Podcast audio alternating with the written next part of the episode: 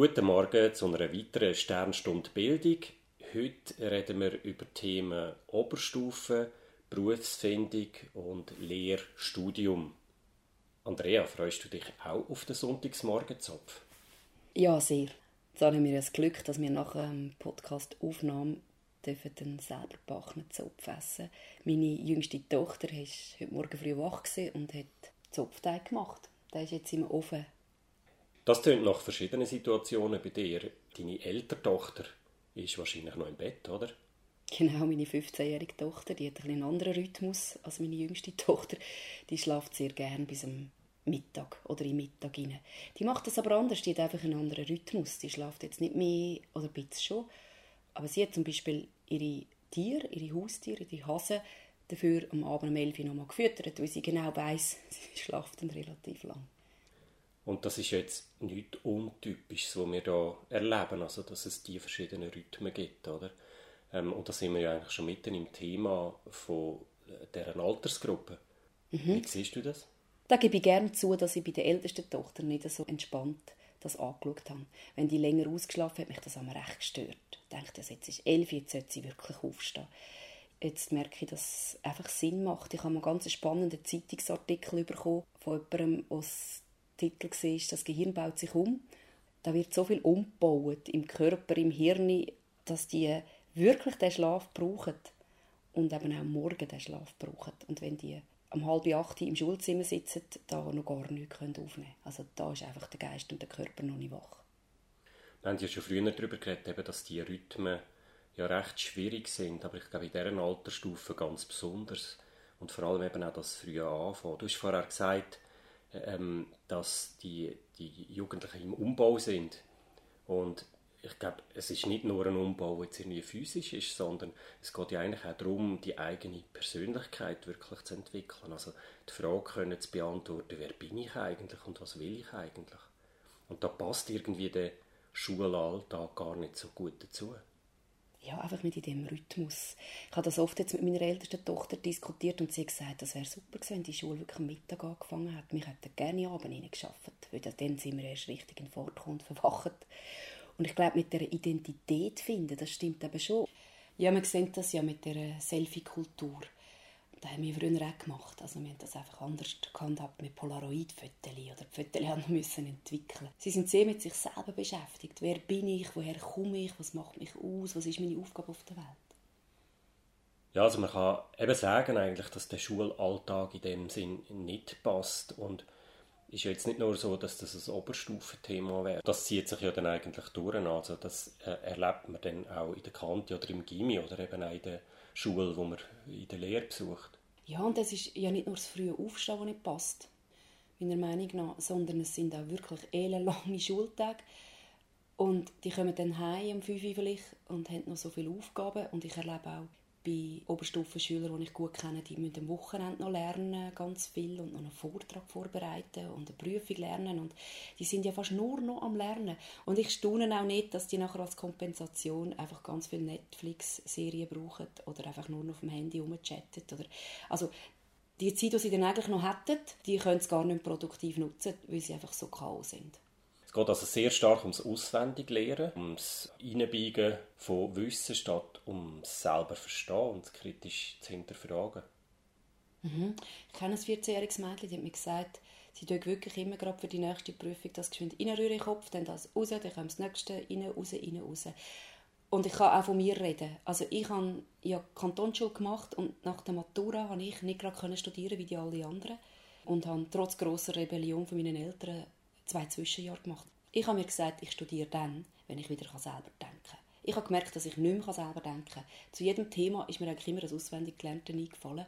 Und ich habe sehr viele Reisen gemacht, habe sehr viele Jobs gemacht, bis ich wirklich gemerkt habe, so, jetzt kann ich wieder frisch und selber denken. Genau das kritische Hinterfragen, genau das kritische Hinterfragen wird eben genau nicht gelernt in dieser Oberstufenzeit. Und das braucht es. Und man kann ja sagen, das zieht sich dann auch durch. Das ist ja nicht etwas, was nur eine Oberstufenproblematik wäre.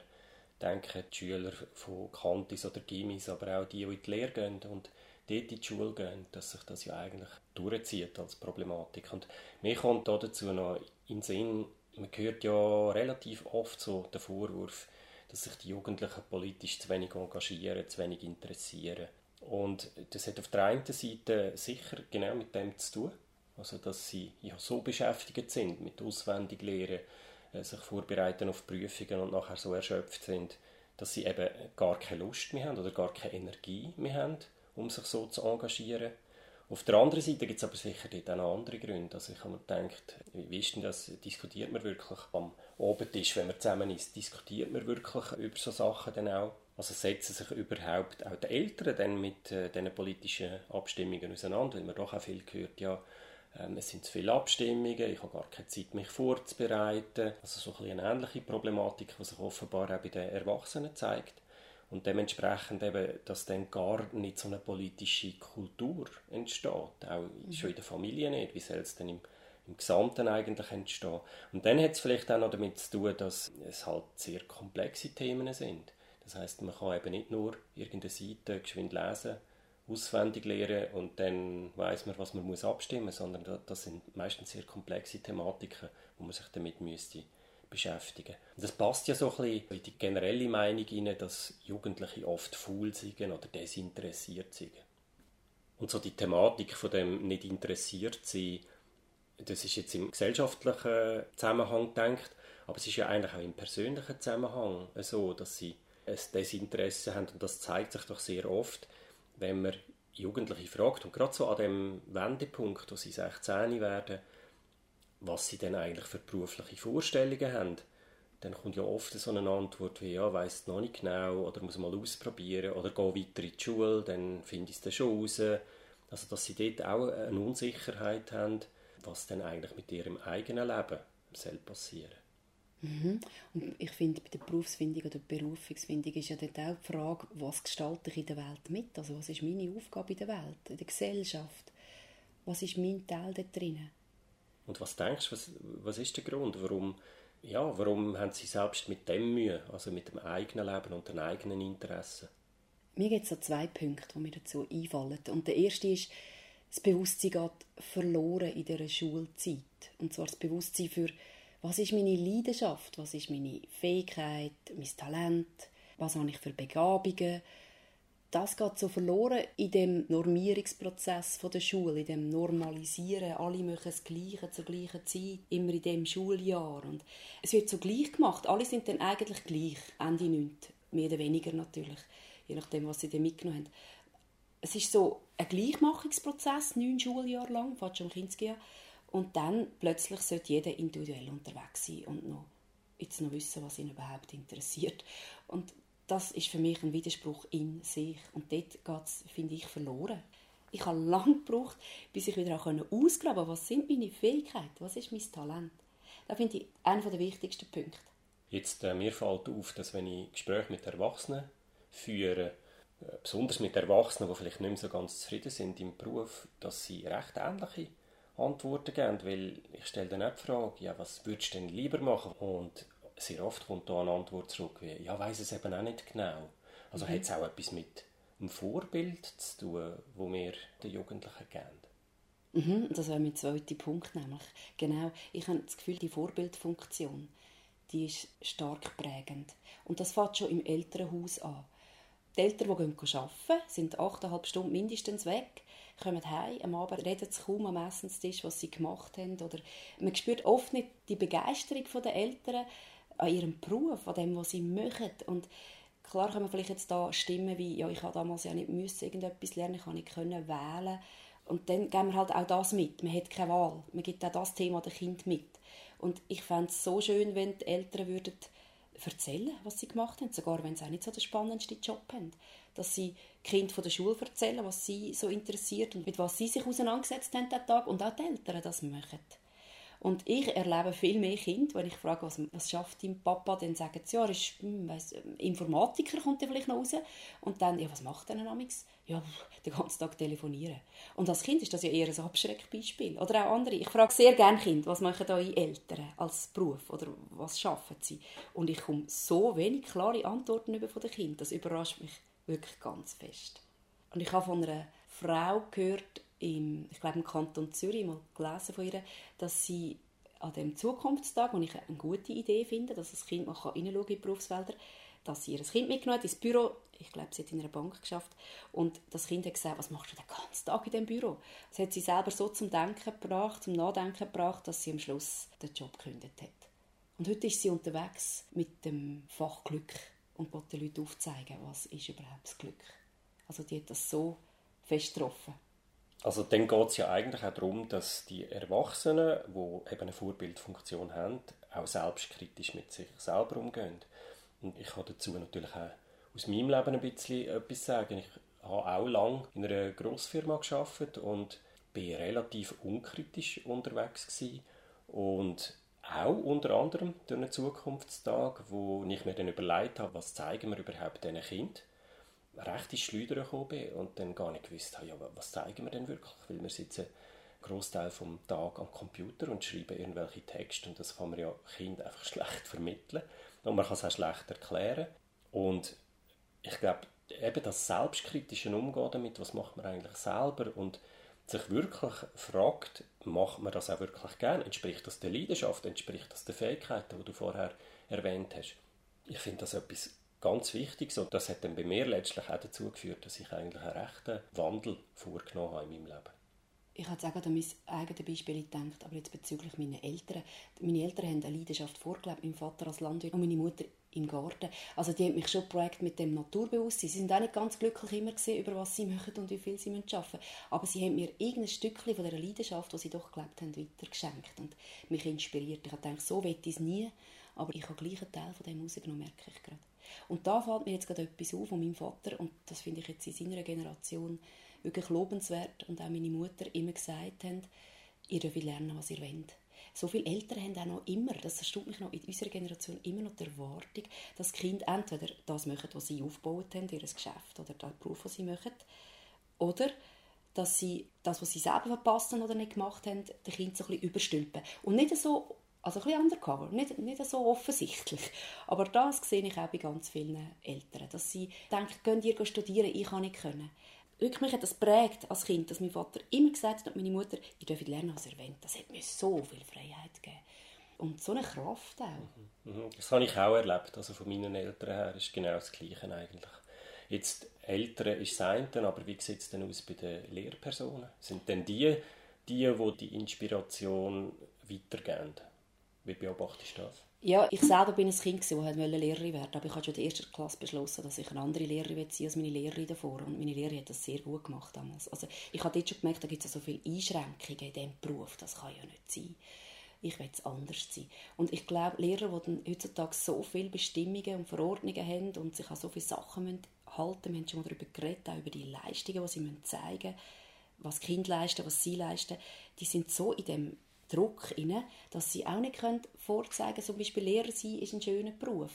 Ja, wenn man sich das so anschaut, dass man vielleicht eben bei den Eltern das Vorbild nicht findet und möglicherweise halt auch bei den Lehrpersonen nicht, dann muss man ja direkt hoffen, dass es noch Leute im Umfeld gibt, die etwas dazu beitragen können. Also zum Beispiel ein Nachbar, ein Onkel, eine Tante, ja, wo, wo dann halt die Leidenschaft gefunden hat und auch zum Ausdruck bringt. Etwas, wo ja auch noch eine Möglichkeit wäre, ist gerade in der Schule, dass man sich eben Experten reinholt. Und Experten jetzt nicht im Sinne von Bildungsexperten, sondern Experten in einem Beruf. Also dass man sich beispielsweise einen Handwerker in die Schule holt, der erzählt von seinem Beruf und wo wirklich die Leidenschaft gefunden hat und dann auch darüber erzählen warum seine Leidenschaft ist und dass man so kann vielleicht anfangen, Parallelen zu ziehen zu einem selber, was wäre denn bei einem selber die Leidenschaft, die man genauso könnte leben wie jetzt der Handwerker zum Beispiel. Das wäre ja auch noch eine Idee, dass man nicht unbedingt das ja muss auf die Lehrperson beschränken, sondern dass man sich da auch andere Leute könnte reinholen. Ja, genau, weil nicht jedes Kind will ja Lehrerin werden, zum Glück, genau, oder Lehrer. Finde ich ganz wichtig. Und dort übrigens, das haben wir jetzt erlebt, wenn wir im Museum so oft unterwegs sind, dort sind ja sehr oft ältere Leute, Pensionierte, die dann dort noch arbeiten. Und so viel Inspiration den Kindern weitergeben können. Und ich finde jetzt auch, man hat ja so ein Modell entwickelt, wo auch ältere Menschen im Schulzimmer mithelfen, aber sie sind ja dann immer nur als Hilfe dort.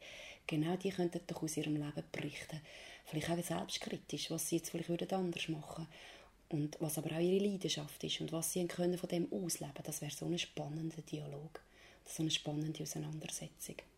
Ich möchte auch noch einen Satz erwähnen, der mich sehr, sehr aufgewühlt hat, vor vielen Jahren, wo mir aber enorm weitergeholfen hat, richtig hinzuschauen. Und zwar ist das ein Satz von meiner ältesten Tochter, und ich ihr so in der Oberstufe gesagt habe, ich glaube, es ist um die Mathe gegangen, ja, sitz jetzt da mal hin und lern doch das jetzt doch einfach ein bisschen, ist nicht so schlimm. Und ja, willst du schliesslich auch mal einen guten Beruf lernen und vielleicht sogar eben in die Kantonsschule gehen? Ja, und dann hat sie mir geantwortet, also hey, Mama, hast wirklich das Gefühl, ich will mal so ein Leben wie du und eure Generation. Ihr seid gestresst, ihr habt überhaupt keine Freude mehr an den Berufen. Also so will ich also gar nicht rauskommen. Das hat mich damals sehr aufgewühlt und enorm geholfen wo ich dann auch überlegt habe, stimmt, so unrecht hat sie nicht. Unsere Generation ist jetzt nicht gerade ähm, so inspirierend für die Jungen, dass sie so werden werden, weil wir unter so viel Druck und Stress arbeiten. Jetzt hast du erzählt vorhin, dass du eigentlich wie eine Pause gebraucht hast, um ja, wieder selber zu denken, kritisch zu denken. Wie ist es denn bei dir nachher weitergegangen? Ja, ich habe wirklich nicht gewusst, was ich lernen soll. Und damals hat es ja nicht Google gegeben. Und ich konnte googeln, was ich für einen Beruf machen könnte. Ich hatte Lust zu studieren, ich wollte etwas vertiefen, habe aber überhaupt nicht gewusst, was. Ich glaube, durch die Landwirtschaft, die Agronomie, hat es mich interessiert, etwas mit dem zu machen. Ich bin mit so einem Bauernhof aufgewachsen und hat mich interessiert, das zu vertiefen. Aber ich hatte keine Ahnung, was für einen Beruf damit in Verbindung soll bringen, was für ein Studium. Und habe dann gedacht, so Agronom ist ja jetzt gar nicht meine Agronomin und habe dann überlegt, was es gibt. Ich bin so an einer Beratungsstelle, wo es ganz viele Mappen gab, und ich habe mir die Mappen heimgenommen, durchstudiert, stundenlang, was könnte nur aus mir werden. Und habe mich dann für ein Studium entschieden an der ETH Lebensmittelwissenschaften und habe das aber nach drei Wochen abgebrochen, weil ich bei dem Studium, Grundstudium inne und habe gedacht, ich lerne jetzt alle Insekten auswendig. Jetzt bin ich schon wieder auswendig lernen. Jetzt studiere ich und muss schon wieder auswendig lernen. Ich will nicht mehr in das hineinkommen. Ich will ein Studium machen, wo ich kritisch kann denken und mich auch reinbringen und nicht nur einfach abfiltern, was da vorne mir gesagt wird. Ich habe es abgebrochen und nicht gewusst, was machen und bin aber ein paar Wochen später auf Deutschland gefahren und habe dort ein Studium entdeckt, das mich interessiert hat, das für mich viel praktischer war übrigens an einer Fachhochschule. Bin einfach dort raufgefahren mit dem Auto, habe mich vorgestellt und gesagt, ich möchte da gerne studieren. Die haben mich mit Begeisterung entgegengenommen, die war kurz nach der Wende und haben gedacht, so eine Schweizerin, das ist noch interessant. Ich bin auch dort auf die Welt gekommen, ich habe gemerkt, es ist auch wieder ein Studium, wo ich sehr viel auswendig lerne und die Dozenten haben zum Teil die Bücher einfach vorne abgelesen, die ich mir gekauft habe und daheim gelernt habe und gar nicht mehr studieren bin ich habe sehr viel mir selber beigebracht während dem Studium. Ich habe gleichzeitig ein Haus renoviert und bin viel reisen und ich habe einfach mit den Sinnen eingesehen, warum ich jetzt wieder weiterziehen soll. Stunden verbringen, dort reinhocken und das Zeug mitschreiben, wo ich auch in Büchern finde. Ich hatte damals nicht mal Google. Und wieder auswendig wiedergeben. Und ich habe auch dort ist noch so eine Kultur vom Kommunismus, dass man auch nicht Fragen gestellt hat. Also die haben mich überhaupt nicht mögen. Auch die Mitschüler nicht. Weil ich habe immer Fragen gestellt. Ich bin ja so glücklich kann ich wieder selber denken. Und die haben mich richtig ungern bekommen, weil die haben gesagt, das ist ein bisschen wie ein Streberin. Und ich habe gesagt, ich will es doch verstehen. Und am Schluss bin ich nicht mehr Vorlesungen, weil ich gemerkt habe, der mag mich eh nicht mehr, weder Professoren und Mitschüler. Ich habe dann daheim gelernt, auf Reisen, habe ganz viel Zeug gemacht. Ich habe mein Studium selber praktisch immer umgesetzt. Ich habe Ökotrophologie, Ernährungswissenschaften studiert und ich habe sehr viel daheim umgesetzt. Ich habe angefangen anders essen, ausprobieren, ich habe ein Gartenbeet gemacht und auch ausprobiert. Mir war das viel zu theoretisch. Gewesen. Ich habe es langweilig gefunden. Ich bin reisen, ich habe geschaut, wie andere Menschen essen, was die essen, was die über Ernährung denken. Und ich bin einfach fast nur noch an Prüfungen gegangen. Und ich bin natürlich von diesen Professoren gelöchert worden, weil die haben das nicht geschätzt, dass ich die Vorlesung nicht besucht habe. Und die haben aber immer gemerkt, ich bin so interessiert, ich habe mir so viele Gedanken dazu gemacht, ich habe mir so vertieft angeschaut, die sind nachher eigentlich völlig fasziniert gewesen. Dann hatte ich mein Grundstudium und gemerkt, das ist mir also doch ein langweilig. Und habe einen Professor entdeckt im Westen von Deutschland und dachte, jetzt will ich zu dem sitzen. Der hat so interessante Bücher. Da habe ich geschaut, an welcher Uni der Vorlesungen gibt und habe gewechselt. Es war eine Uni und von der Fachhochschule die Uni hat man damals nicht wechseln und schon gar nicht in Deutschland. Und ich habe einfach siebenseitige Begründung geschrieben, warum ich an die Uni will und sie hat mich abgewiesen und ich habe nochmal geschrieben und sie hat mich angenommen und ich habe mir auch dort nachher einfach selber Fächer ausgedacht. Ich bin nicht nach diesen Vorgaben gegangen, ich müsste jetzt das und das und das lernen, damit ich am Schluss den Abschluss habe, sondern ich habe mir die selber ausgesucht. Und habe immer begründet, die Vorlesung möchte ich besuchen, weil ich eben genau das brauche für meinen Beruf nachher, obwohl ich nicht recht gewusst was ich damit mache. Ich habe gedacht, ich gehe in die damals sogenannten Entwicklungsländer arbeiten ich habe mir recht viele Freiheiten rausgenommen und habe einfach gemerkt, auch dort, ich habe immer das endlos Theorien lernen über Jahre, über Jahre, nachdem er schon Kantonsschule gemacht hat über Jahre, das hat mich mega langweilig gemacht, hätte ich nur studiert. Ich habe ja dann wirklich selber ein Projekt machen. Ich bin einmal einfach ein halbes Jahr während dem Studium auf Südamerika und habe gesagt, ich wollte jetzt mal etwas umsetzen. Es kann nicht sein, dass ich nur immer auswendig lerne und bei dort ein Projekt mitarbeiten Das ist so ein bisschen meine Erfahrung, dass ich mich nicht an diese Regeln gehalten habe und glücklich bin darüber heute, weil ich dort herausfinden, was mich interessiert und habe dort merken, was ich damit machen und ich kann mich erinnern, dass ein Professor mir mal gesagt hat, ich bin mit Studenten gesessen, die einen Doktortitel machen dass er gesagt hat, ich sei viel interessierter als die. Ich stelle so kritische Fragen, er liebe es, er finde es total spannend, wenn ich drin hocke. Und ja, ich habe dort wirklich so ein meine Leidenschaft entdecken. Mich interessiert der Anbau von Pflanzen und in verschiedenen Ländern. Und ich bin froh, habe ich es so rebellisch gemacht, mein Studium. Und am Schluss auch meinen Abschluss bekommen. Wie hast du erlebt, dein Studium, dein Studentenleben? Also mein Studentenleben, das gehört sich nicht so abenteuerlich an wie dies. Also erstens mal habe ich äh, in der Schweiz studiert und das eigentlich an der Uni durchgezogen, in Zürich. Was aber bei mir war, ist, ich habe ganz bestimmt studiert nach meiner Leidenschaft. Also ich bin nie mit der Frage eingestiegen, was könnte ich später mal schaffen. Ich weiß, das hat viele Leute an mich fast schon vor den Kopf gestoßen weil sie so gedacht haben, ja, aber du musst doch mit dieser Fragestellung anfangen. Du musst dir doch die Frage stellen, wie verdienst du nachher später dein Geld? Und ich habe mir tatsächlich die Frage eigentlich überhaupt nie gestellt. Und das hängt wieder mit dem zusammen, was wir vorher gesagt haben. Die Eltern haben mir eigentlich gesagt, du mach doch, was du Lust hast. Und genau das habe ich gemacht. Ich habe studiert, was ich Lust hatte. Also die Kombination von Literatur, Kunst, Geschichte und Philosophie ist jetzt nicht gerade etwas, was einem auf ein bestimmtes Berufsbild vorbereitet, respektive, ich habe sehr schnell die Frage gestellt bekommen, ja, du, du machst nachher Lehrer, weil das sind Sachen, die man allenfalls an einer Schule unterrichtet. Und ich habe dann immer gesagt, nein, Lehrer mache ich bestimmt nicht. Und dann ist die Verwirrung eigentlich noch grösser gewesen. Also, was willst du denn machen? Und ich habe einfach hartnäckig die Antwort gegeben, ich weiß es überhaupt noch nicht. Aber ich werde jetzt das studieren, weil das interessiert mich. Und das klingt jetzt extrem positiv und ich habe ja später irgendwie Geld verdient. Aber so der negative Teil von dieser Geschichte ist halt, ich bin später zwar zuerst in einem Verlag geschaffen, wo finde ich relativ gut passt hat, auch zu dem Studium und so, wenn ich unterwegs war. Aber irgendwann habe ich mich dann auch durch wirtschaftliche Gründe eigentlich zu einer Kehrtwende bewegen und plötzlich habe ich eigentlich wie die Spur verlassen. Ich bin langsam, aber sicher weg von meinen Leidenschaften und meine, wenn man die Berufswahl nachher anschaut, schlussendlich, wo ich über 20 Jahre den Beruf ausgeübt habe, dann muss man sich schon die Frage stellen, wieso hast du denn sechs Jahre studiert, mit Leidenschaft ja auch studiert und machst nachher etwas, was mit dem eigentlich überhaupt nichts mehr zu tun hat und wieso mhm. lässt du dich von diesen Leidenschaften überhaupt abbringen. Und es sind Gründe halt, wo andere Leute wahrscheinlich auch würden für ihre Berufswahl sagen, das ist eben Geld, es ist äh, Sicherheit oder mindestens eine, eine, eine eingebildete Sicherheit, bin mir nicht so sicher, ob das immer die Sicherheit ist, wo man, wo man sich vorstellt, aber auf jeden Fall habe ich mich abbringen von dem Weg. Und dann muss man natürlich schon auch die Frage wieder stellen, ja, wieso hast du denn das gemacht, wieso hast du so viel investiert, wieso, wieso hast du dich so dieser Leidenschaft hingegeben, wenn du nachher am Schluss eigentlich ja, das doch wieder auf der Seite lässt. Mhm. Also ich finde nach wie vor gut, dass man eben aus Leidenschaft etwas macht und das kann Studieren sein, das kann eine Berufswahl sein, wo man hat, also eine Lehre, wo man, wo man macht. Ich finde einfach, dass es wichtig ist, dass man dem treu bleibt. Also wenn es schon eine Leidenschaft ist und wenn man sie schon entdeckt hat, was ja gut ist, dann sollte man auch unbedingt dafür sorgen, dass man dabei bleibt. Wir haben jetzt von unserem Studium geredet. Ich kann mich erinnern, dass meine älteste Tochter in der 9. war, an der Steiner Schule. Und ich auch ein das Gefühl hatte, sie soll doch jetzt auch studieren. Ich war zwar nicht so glücklich im Studium, weil ich selber zusammen basteln und kämpfen, wirklich kämpfen dafür. Auch nachher mit dem deutschen Diplom in der Schweiz. Ich habe gleich das Gefühl, das wäre schon ein guter Weg für meine älteste Tochter. Und bei ihr war es so ein bisschen klar, schon als kleines Kind, was sie werden will. Sie hat immer schon Modezeichnungen gemacht. Ja, es war wie klar, etwas mit Mode. Und ich dachte, Modedesign studieren, super. Und dann habe ich sie so ein bisschen in das hineingebracht, sie sollte studieren. Und sie war an der Steiner Schule, habe ich gedacht, es wäre vielleicht gut, sie wechselt an die Volksschule und hat dann auch Gespräche an der Oberstufe, dass sie wechseln können, dass sie nachher in die Kantonsschule wechseln können.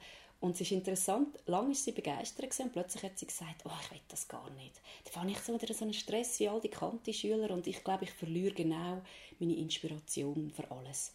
sie hat gesagt, ich mache es anders. Ich würde gerne die neun Schuljahre fertig machen und dann, auch unüblich für die Steiner Schule, die machen ja zwölf Schuljahre, wird sie lieber aufhören und sie wird das Kunstjahr machen. Sie wird eben nochmal in die Kunst einsteigen, das passt ja auch zu der Mode und dann ist sie die Schule ein Jahr. Und die hat gesagt, dann wollte ich die Lehre machen, ich will das Handwerk lernen, ich wollte nicht einfach ein Modedesigner sein, sondern ich wollte das Zeug selber können nähen. Das hat mich total begeistert, dass sie das so rumgewählt hat und hat mich dann auch abgebracht von Studium ist jetzt so wichtig. Sie hat die Lehre angefangen als Bekleidungsgestalterin, ist völlig inspiriert gewesen, völlig fasziniert, dass sie jetzt lernen kann, die Schnittmuster machen, dass sie Kleider nähen kann. Völlig begeistert. Und sie hat so nach einem halben Jahr schon angefangen zu kippen. Ich habe gemerkt, sie hat früher so Kleider umnähen oder umgestalten, etwas nähen. Und das war nicht mehr rum. Sie war so gestresst von dieser Lehre. Und sie war auch gestresst von der Theorie dort. Sie mussten so viel Stoff zum Beispiel müssen auswendig lernen. Und es war wirklich ein Auswendiglernen. Gewesen. Und sie hat mir gesagt, warum soll ich das auswendig lernen? Sie hat ja richtig rebelliert. Und ich habe gesagt, das ist doch nicht so schwierig. Das kann man schon lernen, so mit Birkenbill-Methoden. Und wir sind zusammengesessen, wir haben es probiert. Und das ist auch mir nicht in den Kopf hinein. Also es, ist einfach, es sind so ähnliche Stoffe, und so viele verschiedene. Und sie hat zum Beispiel gesagt, ich schreibe auch nicht einen Spick wie alle anderen. Alle anderen schreiben einfach einen Spick, Berufslehrer schauen eh nicht so genau hin, weil sie es auch blöd finden, dass man es auswendig lernen muss. Und ich schreibe keinen Spick und ich habe immer schlechte Noten und die anderen gute Noten und es ist total unfair. Aber ich finde einfach Spick schreiben unsinnig. Ich will es ja lernen, ich will ja wissen, aber ich kann doch das einmal anschauen. Wenn man einen Stoff bearbeitet, kann ich ja anschauen. Auch wenn ich es jemandem muss sagen, mit der Zeit weiss ich dann die Sachen, die ich unbedingt brauche. Sie hat recht rebelliert in dieser Lehre, mich hat sehr gestört. Ich kann wirklich jetzt sagen, dass ich nicht einfach das gut gefunden habe und toll, dass sie selber denkt und kritisch hinschaut. Ich habe mich sehr schwer da.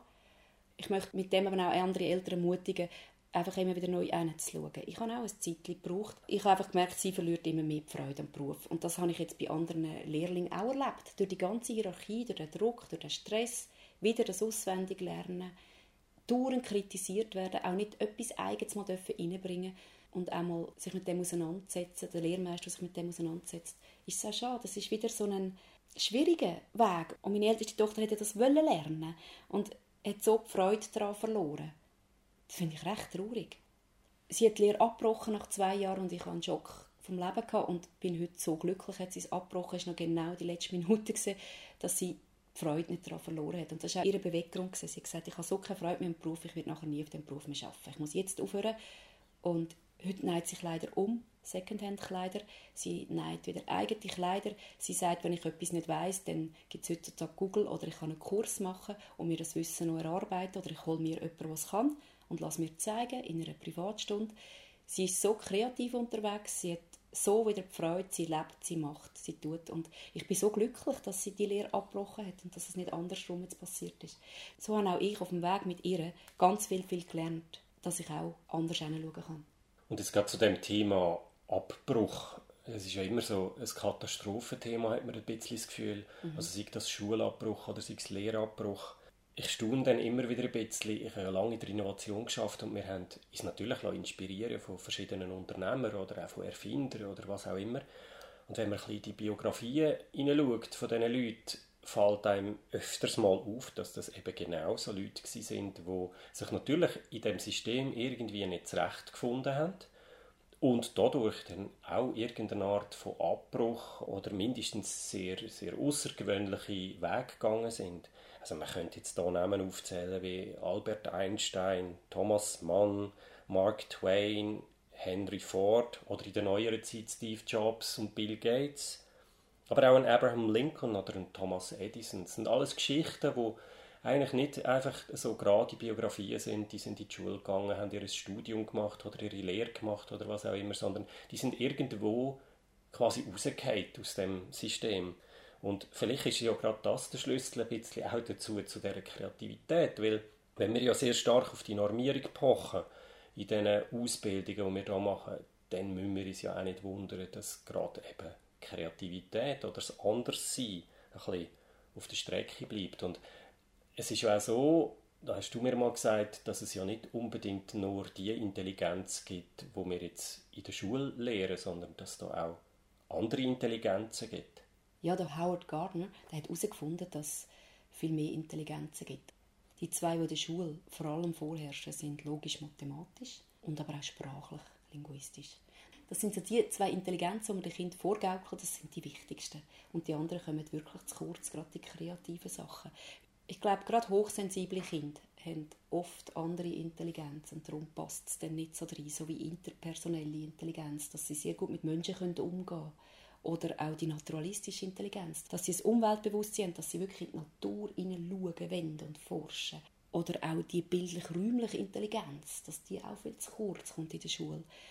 Und da gibt es natürlich noch andere, wie musikalische Intelligenz oder körperlich-kinesthetische Intelligenz. Das merke ich auch bei einer Tochter von mir, die einfach sehr akrobatisch unterwegs ist. Das sind Sachen, die viel zu wenig zählen, die auch in der Berufswelt nachher als Berufe angeschaut werden, die ein bisschen brotlose Jobs sind.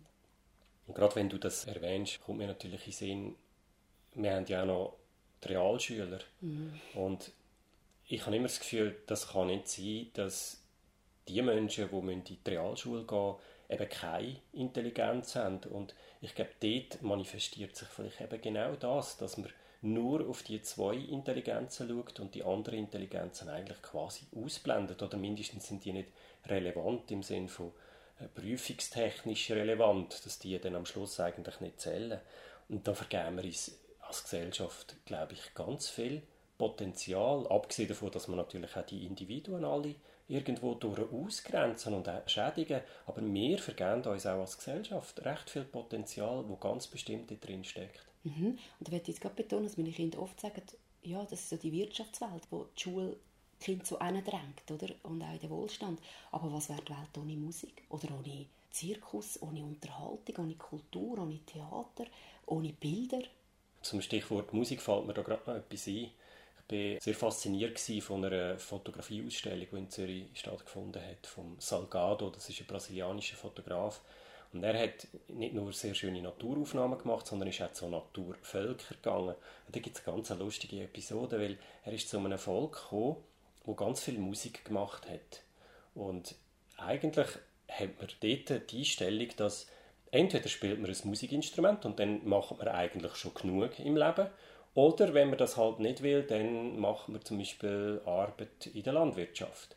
Aber wenn man die Passion hat und die Leidenschaft hat für die Musik, dann ist das gut. Dann soll man das üben und das kommt dann allen zu gut, weil sie finden sich dann eigentlich immer wieder zusammen und machen Konzerte und haben Freude an dieser Musik. Und damit ist das eigentlich völlig gleichbedeutend mit den Leuten, die ähm, halt für die Ernährung sorgen. Also sie sehen das auch als absolutes Grundbedürfnis, das genauso wichtig ist, wie dass man eben etwas zu essen hat. Und das hat mich schwer beeindruckt und mir auch das wieder ein bisschen zurechtgerückt, dass ja das einfach unsere Sicht von der Sache ist, aber nicht unbedingt eine, eine natürliche Sicht auf die Sache. Ich glaube, über die Aussage wären alle Realschüler froh. Es wird heute nicht mehr Realschüler genannt, aber sie haben immer noch den gleichen Stempel im Kopf. Ich habe lange geschafft mit so Menschen, die eben eine sogenannte niedere Bildungsklasse sind. Und ich habe gemerkt, wie das die Menschen kaputt gemacht haben, wie die schon mit 19 das Gefühl haben, sie sind jetzt blöd für die Welt und, und auch wütend worden sind. Ganz viel Aggression, die weil wir das wirklich so hierarchisieren. Und ich finde es auch völlig ungerecht und unfair. Es ist wichtig, dass da die Intelligenzen angeschaut werden und alle einen gleichen Wert dürfen haben. Aber jetzt haben wir viel von Problemen geredet. Mich würde jetzt natürlich interessieren und ich nehme an, euch, die zulassen, auch, ja, was sind denn die Alternativen? Was können wir denn machen, damit das eben genau nicht so passiert? Mir fällt da gerade ein Spruch von meinen Kindern als allererstes, wo ich dann gesagt habe, ja, wenn jetzt da ein paar Musiker sind, die anderen sind Landwirte und die anderen machen noch das oder dieses, was machen wir mit denen Arbeiten, die niemand machen will? Zum Beispiel den Müll wegbringen. Und sie haben auch dort eine gute, geniale Lösung. Sie haben gesagt, die Arbeiten, die niemand machen will, die teilen wir uns einfach auf. Finde ich schön. Ich möchte jetzt aber gleich noch bisschen konkreter sagen, was wir machen können. Ich habe auch lange geforscht und überlegt, und gerade für meine hochsensible Tochter, was macht denn die Oberstufe, Beruf, Hilfe, oder? Und habe dann gemerkt, dass Maria Montessori so eine schöne Idee hat, wie die Oberstufe, eben die Vorbereitung auf den Beruf soll gestaltet werden. In der Schweiz hat es mal ein Projekt im Muri im Kanton Aargau gegeben, wo man das wollte umsetzen die Idee von der Maria Montessori. Das ist leider nicht stand das war vor einigen Jahren. Ich weiß aber, dass in Schweden das gemacht wird. Und die Idee ist, dass die Jugendlichen ab der siebten, also ab der Oberstufe, nicht mehr so theoretische Sachen auswendig lernen, sondern dass die schon gestaltet. Und zwar kommen die einen riesen Betrieb über, wo eine Landwirtschaft ist, eine Gärtnerei, eine Bäckerei, ein Laden, ja, und noch vieles mehr. Das kann dann weiter gestaltet werden. Die Jugendlichen managen das. Sie haben Coaches, die sie begleiten und sie tun aber arbeiten in dem Betrieb, in dem Bereich, wo sie wollen. Und sie dürfen selber Ideen hineinbringen. Dann machen sie einen Permakulturgarten und sagen, wir möchten gerne Medizin, Naturmedizin machen. Dann dürfen sie das machen, ausprobieren, sich Experten holen und dann bauen sie noch ein Läden auf, wo zum Beispiel die Naturmedizin verkauft wird. Also die dürfen selber Ideen reinbringen, sie dürfen auch wechseln, wenn sie jetzt in der Bäckerei arbeiten und sagen, ich will lieber in einem Kaffee arbeiten oder jetzt doch lieber wieder auf dem Feld. Und es wird auch Handwerk gemacht, habe ich noch vergessen. Also das kann beliebig gestaltet werden, aber die Jungen dürfen dort ausprobieren. Sie dürfen ausprobieren, was kann ich, was mache ich gern und vor allem, das ist das Allerwichtigste, finde ich, sie sind im Tun sie sind haben wir vorhin schon gesagt, körperlich eher so im Umbau und eher so ein bisschen in der Trägheit, weil das ist auch streng, wenn der Körper umgebaut wird. Ja, in der Schule schlaft man dann vielleicht fast ein und dort sind sie eben im Tun, am, am Machen und dann ergibt sich das Ideal. Also sie sind dann auch am Abend ausgefüllt, sie haben etwas bewegt, sie haben etwas gemacht, sie haben etwas umgesetzt. Und im Schulzimmer hocken und Sachen biegen, das passt einfach so gar nicht. Mich fasziniert die Idee. das heißt, dass sie dann ja eigentlich das, was der Lernstoff ist, in diesem Zusammenhang mitbekommen. Das heißt, es ist gerade angewandt. Eigentlich. Genau, ist angewandt. Mathematik und alle anderen Fächer sind drin, auch Deutsch, weil sie müssen viele Sachen schreiben. Sie machen ja dann auch Werbung für ihre Produkte. Und also ganz viel ist da drin. Und es darf ja dort durchaus auch Schriftsteller geben. Oder es, es gibt alles dort einfach. Also ist so quasi ein eine Gesellschaft im Mini-Format, wo man dort dann eigentlich ja, genau. Ja. Und wirklich aber ein bisschen unter sich. Die Erwachsenen können nicht zu fest ihre Ideen reinbringen, sondern lassen sich eher faszinieren, was entsteht sind wir als Coaches vielleicht ja. auch wieder unterwegs. Genau. Das Thema haben wir ja auch schon gehabt. Genau, ja. Und mir gefällt auch noch, möchte ich gleich auch da erwähnen, die Steiner Schule macht das auch. Im 10. Schuljahr dürfen sie einfach wie so ein eigenes Projekt ausarbeiten. Am Anfang habe ich gedacht, das ist ein bisschen Zeitverschwendung. Die ein Jahr lang sich mit einem selber gewählten Thema beschäftigen, vertiefen, dürfen dann etwas Praktisches umsetzen. Da finde ich auch eine gute Art, wie man dann die Jungen an ihren Beruf oder ihre Berufsfindung führen können. Das erlebst du ja eigentlich jetzt gerade konkret, weil deine eine Tochter, die kommt ja jetzt genau in das zehnte Schuljahr und bei ihr ist es jetzt wirklich so, dass sie sich ihre Leidenschaft eigentlich zum Thema macht in dem zehnten Schuljahr.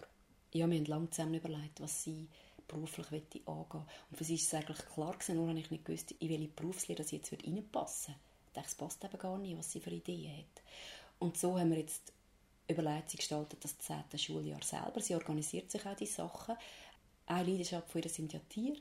Und sie hat sich jetzt darum gekümmert, dass sie einen Patenhund aus der Blindenhundeschule haben kann, dass sie dort sehr viel zu tun hat, in die Hundeschule zu gehen, dann den Coach zu haben, der ihr zeigt, wie sie den Hund trainieren muss, dass dann nachher als Blindenhund ausgebildet werden Und da ist sie das am Organisieren und dran und das ist jetzt das Projekt vom 10. Schuljahr. Und sie hat dann, wie gesagt, neben den anderen Haustieren, die sie hat und auch sehr viele Tiere, die sie hüten, können sie das auch noch ausbauen, dass sie nur mehr Tiere hüten, wenn Leute in die Ferien gehen, dass sie das auch noch ausprobieren Das wäre so richtig Tierheim. Jetzt überlegt sie, ob sie vielleicht noch ein, zwei Tage in einem Tierheim wird arbeiten wird, um dort auch noch Erfahrungen sammeln. Und sie hat aber gesagt, nicht eine Tierpflegerinnenausbildung, dann hat sie zu wenig Spielraum drin. Sie wird ihre Schwerpunkte festlegen, was sie lernen will, was sie interessiert. Und darum haben wir uns dagegen eine Lehre entschieden. Und als Ergänzung, sie gefunden, eins ist dann auch ein bisschen langweilig, wenn sie Zirkustrainerin sein, Juniortrainerin und noch weiter Kurs machen im akrobatischen Bereich. Und so haben wir jetzt ein wunderbares zehntes Schuljahr zusammengestaltet. Und sie verdient ein bisschen Geld mit den Tieren, die sie hütet oder Hunden, die sie ausführt. Und sie ist ja sogar angefragt worden, für eine Projektwoche zu gehen an einer Schule als Zirkustrainerin. Und so Sachen, sie tut sich selber ihr Päckchen zusammenbringen. Das ist eigentlich keine klassische Lehre, die jetzt da stattfindet, sondern sie stellt sich eigentlich ihre Lehre selber zusammen, kann man sagen. Ja, genau. Das ist jetzt gerade noch interessant in der heutigen Zeit, weil wir haben ja jetzt in dieser Corona-Zeit ein Phänomen, wo wir bisher noch gar nie hatten, nämlich dass diskutiert wird, dass viele Lehrlinge ohne Lehrabschluss werden ihre Lehre abschließen, weil es nicht möglich ist, die Lehrabschlussprüfungen durchzuführen. Und was ich jetzt ein bisschen beobachtet habe in den Diskussionen, ist, dass plötzlich so der Gedanke aufkommt, ja, aber ist denn das überhaupt eine richtige Lehre? Zählten die genau gleich wie eine Lehre, die vielleicht vor einem Jahr fertig gegangen ist und wo man eben eine Lehrabschlussprüfung hat? Und ich habe mir dann einfach die Frage gestellt, wenn ja ein Lehrling so drei, vier Jahre unterwegs ist in einem Betrieb, dann müsste doch das eigentlich möglich sein, dass ein sogenannter Lehrmeister oder eine sogenannte Lehrmeisterin das kann beurteilen. Das müsste ja eigentlich genau möglich sein, dass man das ohne so eine offizielle Abschlussprüfung macht, weil über die drei bis vier Jahre hat sich ja wahrscheinlich sehr gut gezeigt, wie fähig das jemand ist in diesem Beruf und dass, dass es deshalb ja eigentlich gar nicht so wahnsinnig nötig ist. Wie siehst du das? Ja, ist interessant. Ich habe auch gerade gestern mit einem Lehrmeister über das diskutiert und er hat dann gesagt, er möchte die Prüfung aber schon machen. Und da haben wir so ein bisschen weitergeredet. Und ich habe gemerkt, vor allem bei denen Lehrlingen, die er findet, hm, er ist nicht so sicher, wie gut sie ihr Handwerk beherrschen, ist die Prüfung für ihn auch eine Entlastung, wenn er ihn nachher rausschickt auf den Berufsmarkt. Und das kann ich nachvollziehen. Er hat nur gesagt, es gibt Lehrlinge, die machen so viel von sich aus, die sind so engagiert, die denken mit, die wollen lernen. Und dann gibt es die anderen, die muss man immer ein bisschen antreiben. Und dann haben wir uns einfach so zusammen die Frage gestellt, warum gibt es denn das? Macht denn nicht wirklich auch die richtige Lehre? Wenn schon in der Lehre so ein die Motivation fehlt. Oder ist es aber auch jemand, und das möchte ich schon auch noch betonen, der vielleicht aus der Realschule kommt oder aus einer schwierigeren Schulgeschichte und einfach schon so unterwegs ist, ich kann es eh nicht. Und, und vielleicht darum auch die Leidenschaft verloren gegangen ist. Also ich will das auch, dass man das individuell anschaut. Nur finde ich das schon auch so ein, bisschen ein Aufruf, dass man hinschaut, was ist denn da los. Und ich finde es auch ganz schlimm, dass zum Teil offenbar Diskussionen unterwegs sind, wo die Leute sagen, ja, wenn du äh, dann zum 2020er Jahrgang gehörst, dass du dann eigentlich gar keine Stelle findest, weil da wissen ja alle, du hast gar keine Abschlussprüfung müssen machen und dementsprechend hast du ja eigentlich auch gar nicht eine ganze Lehre gemacht. Und das ist ja nicht etwas, was jetzt in älteren Generationen diskutiert wird, sondern unter den Jungen selber. Und das, mhm, das, das hat mich recht schockiert, muss ich sagen. Mhm, das hat mich auch total aufgerüttelt, dass Junge sagen, ich will gar nicht jetzt einfach bestanden haben, ohne dass ich die Prüfung gemacht habe. Und das hat mich also sehr entsetzt, weil ich dachte, oh, der eine Tag, die paar Stunden, wo auch ein eine gestellte Situation ist, ist dann so viel wichtiger als die drei Jahre, wo man wirklich im Flow geschafft hat, wo man lernen lernen wo man dran war, wo man also es kann ja nicht sein, dass die Jungen das sogar finden. Aber eben, die sind auch so geprägt von unserer Gesellschaft. Man ist nicht wert ohne ein Papier und ohne eine Prüfung und die Bewertung muss sein. Und ich bin glücklich über eine junge Frau, die jetzt auch den Lehrabschluss macht und das aber schön findet. Die hat das genauso formuliert. Ich finde es eben gut, dass ich jetzt nicht noch muss einfach eine gestellte Prüfung machen muss, sondern ich weiß, dass ich meine Sachen kann. Ich habe drei Jahre gelernt, ich habe alles gegeben und ich bin glücklich, dass ich jetzt so mein Diplom bekomme. Und ich plädiere eben auch dafür, dass das jetzt genau nicht nur im 20 ist, sondern ab 2020 brauchen die Lehrlinge gar nicht mehr so eine Prüfung, so eine Abschlussprüfung. Und auch bei anderen Ausbildungen, auch beim Studium, dass man das anders gestaltet. Heutzutage gibt es ja auch Ausbildungen, wo man am Schluss nicht eine Prüfung macht, weil das ja so wenig aussagt. Ich habe gehört, dass der Uni Zürich zum Beispiel Multiple-Choice-Aufgaben gibt. Das sind Prüfungen. Und was sagt so eine Prüfung aus, wenn man ein bisschen Kreuzchen macht? Das ist doch nicht eine Vertiefung, die man dann gemacht hat und zeigt, was man kann. Ich finde es genau wichtig, dass man aufhört mit solchen Prüfungen, die unter Druck und Stress und auswendig gelernt stattfinden. Finde ich, das ist nicht der Weg. Und eben, es, es ist noch viel schlimmer. Es macht ganz viel Freude kaputt. Und eben andere Ausbildungen gibt es. Auch wenn wir Erwachsene Ausbildungen machen, müssen wir sehr oft nicht mehr die Abschluss machen mit diesen Prüfungen, sondern es gibt eine Schlussarbeit, die man macht. Die Erfahrung hast du ja gemacht, Jan. Ja, die Erfahrung habe ich gemacht. Ich habe die Ausbildung zum Kunst- und Kulturvermittler gemacht bei einer Schule, die heißt Kuverum. Und es hat schon anders angefangen, muss man sagen. Also wenn man sich bewirbt für die Ausbildung, dann macht man das nicht, indem man irgendetwas schreibt, zum Beispiel einen Lebenslauf einreicht. Also was man macht, man schickt eigentlich ein Zeichen ein, ein Zeichen von der Motivation irgendetwas bastelt zum Beispiel oder etwas ganz kurz geschriebenes, dürfte zum Beispiel auch ein kleines Theaterstück sein oder irgendetwas, irgendetwas Kreatives, wo man zeigt, glaubhaft zeigt, dass man motiviert ist, die Ausbildung zu machen. Viel wichtiger ist dann aber der Abschluss. Und zwar geht es dort nicht um eine Prüfung, sondern man nennt das eine kritische Würdigung. Man kann sich ein Projekt auswählen über die Ausbildung, wo man dann aufbaut, Schritt für Schritt. Und das Projekt wird dann umgesetzt und am Schluss beurteilen eigentlich die Experten, die dann dort sind, die Arbeit. Aber sie machen das nicht, indem sie irgendwie sagen, das ist eine gute, das ist eine weniger gute oder sogar notenmäßig ähm, eine Beurteilung, Also es gibt kein 6, es gibt kein 5 und kein 4, sondern es ist eben eine kritische Würdigung. Und das beinhaltet zuerst einmal eine Würdigung. Also jemand hat sich da ganz viel Arbeit gemacht mit einem Vermittlungsprojekt und das wird gewürdigt. Und erst in zweiter Linie ist es dann eine kritische Würdigung. Das heißt aber nicht, dass man sie kritisiert, jetzt im Sinne von vor allem negative Sachen hervorhebt, sondern mehr Ideen bringt, wie könnte man es vielleicht auch noch weiter ausbauen. Was könnte man noch machen in diesem Zusammenhang? Also es ist wirklich eine sehr konstruktive Art, wie man dann den Abschluss kann gestalten kann.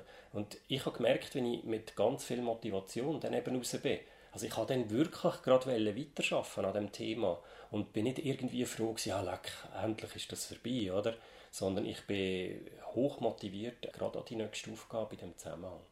Und ich glaube, das könnte man wirklich als Modell schon ein bisschen verbreiten. Ich finde das sehr schönes Beispiel und sehr schöne Umsetzung, wie man Prüfungen ablösen mit neuen Ideen. Und genau das kommt jetzt da wieder zum Zug, was du sagst, die Kreativität, die Inspiration, die Leidenschaft, dass die eben bleibt, beziehungsweise eigentlich genährt wird während der Ausbildungszeit. Sei es jetzt Studium oder sei es eine Lehre, das sehe ich, dass das oft fehlt. Es wird wirklich ein Druck, ein Stress vermittelt, also ein Ernst und eine Kontrolle. Und das finde ich schade, weil da geht ganz, ganz viel verloren auf dieser Strecke. Ist es nicht so, dass man gerade früher zu einem Meister schon vielleicht auch ein bisschen aufgeschaut hat, aber nicht so das Hierarchische, sondern eher mit so Bewunderung für den. Und man hat auch wollen, so gestalten können oder etwas umsetzen können oder so denken können wie der. Und das ist doch eine ganz andere Art, als ein Lehrmeister heute unterwegs ist. Ich glaube, da hast du noch ein gutes Beispiel dazu, Jan. Ja, da habe ich ein sehr schönes Beispiel. In den alten Malerschulen, so in der Zeit der Renaissance, ist es ja oft so gewesen, dass es einen Lehrmeister hat mit verschiedenen Schülern. Und die Schüler sind je nachdem halt ein bisschen verschieden talentiert gewesen. Und als Lehrmeister hat es einem durchaus können passieren, dass man plötzlich so quasi ein Genie in der Klasse hatte. Das ist zum Beispiel im Andrea del Verrocchio passiert in Italien. Der hat einen Schüler bekommen, der hat Leonardo da Vinci geheißen. Und ihr könnt euch vorstellen, das ist vielleicht nicht ganz einfach für den Lehrmeister, als er dann einmal entdeckt hat, was für ein Talent das da wirklich schlummert. Es ist dann auch passiert, dass er gesehen hat, ja, der malt zum Teil fast besser als ich. Und mir ist dann nur aufgefallen, es gibt dann wie zwei Arten von Reaktionen. Entweder man versucht, so jemanden unten zu behalten, weil dann nimmt einem ja quasi den Rang weg, läuft einem der Rang ab. Oder man fördert eben genau den und hat Freude daran und setzt ihn dann auch dementsprechend ein. Und beim Andrea del Verrocchio war es jetzt zum Beispiel so gewesen, also der Leonardo hat eigentlich seine Karriere ja nur können dank dem Lehrmeister überhaupt machen. Also der hat die Motivation durch den Lehrmeister gebraucht und der Andrea del Verrocchio ist ihm nicht in den Weg gestanden. Also er hat nicht irgendwie versucht, ihn abzudrängen von dem. Und ich finde das eigentlich so ein schönes Bild. Und da muss man noch sagen, sehr oft haben die Lehrmeister und die Lehrlinge zusammen Bilder erstellt, weil sie so viele Aufträge hatten, dass es gar nicht möglich war, dass der Lehrmeister die alle selber erledigt. Also es ist schon sehr früh dann auch zu einer Zusammenarbeit gekommen zwischen Lehrmeister und dem Lehrling. Und das ist ja ein schönes Bild, finde ich, dass dann eigentlich am Schluss das, was entsteht, gar nicht so sehr unterteilt wird, das sind jetzt Lehrlingsarbeiten und das sind jetzt Meisterarbeiten sozusagen, sondern dass das eigentlich zusammenfließt in etwas Ganzes. Und das hat mir immer wahnsinnig Eindruck gemacht. Mhm. Wunderschön. Und das wäre ein bisschen der Schritt, den ich auch bei mir als Lerncoach denke oder bei den Lehrern, da ist man dann eigentlich ein guter Lehrer, wenn man sich selber überflüssig macht. Genau. Ja, beim Lehrmeister das Gleiche. Eine Idee ist uns noch in diesem Zusammenhang in Sinn gekommen, was es für Alternativen gibt für Oberstufen und Berufsfindung. Und das ist mir auch aufgefallen durch einen Satz von meinem Sohn, der gesagt hat, er will unbedingt Umweltwissenschaftler sein und dann die Klimaprobleme lösen, wenn er mal gross ist. Und irgendwann ist er ganz betrübt gekommen und hat gesagt, du Mama, ich glaube, das wird nichts mit meinem Beruf. Und dann habe ich ihm dann gesagt, ja, was meinst du? Er sagt er, ja, vielleicht braucht es denn die Umweltwissenschaftler gar nicht mehr, die haben die Probleme schon gelöst, wenn ich groß bin. Was mache ich dann, oder? Und dort habe ich jetzt mal beruhigt, dass ich denke, wir sind nicht so schnell mit diesen Problemen lösen, dass es genau so junge, kreative Köpfe braucht. Aber dort ist mir auch aufgefallen, dass es schon auch Zeit ist, dass wir uns inspiriert und zusammen mit den Jungen überlegen, was für Berufe braucht es denn noch? Das passt ja sehr gut zu der Aussage, die viele gemacht haben, unter anderem auch der Richard David Brecht, dass wir ja Junge jetzt ausbilden für Berufe, wo es dann, wenn sie ihre Ausbildung abgeschlossen haben, gar nicht mehr wird geben. Respektive, dass es Berufe wird geben zu dieser Zeit, wo man heute noch gar nicht kennt. Und uns ist aufgefallen, dass halt Menschen Mühe haben, sich vorzustellen, dass es neue Berufe gibt und dass man eben eigentlich gar nicht muss so sehr auf ein Berufsbild hinschaffen, sondern auf Fähigkeiten, die es braucht. Und sich dann die Berufsbilder werden ergeben und sich ja auch wieder werden verändern. Und es lohnt sich, dass man das total mal loslässt mit diesen Lehren, 1, 2, 3 Lehrjahr oder einfach all wieder die Hierarchien, sondern dass man ganz neu das von denken.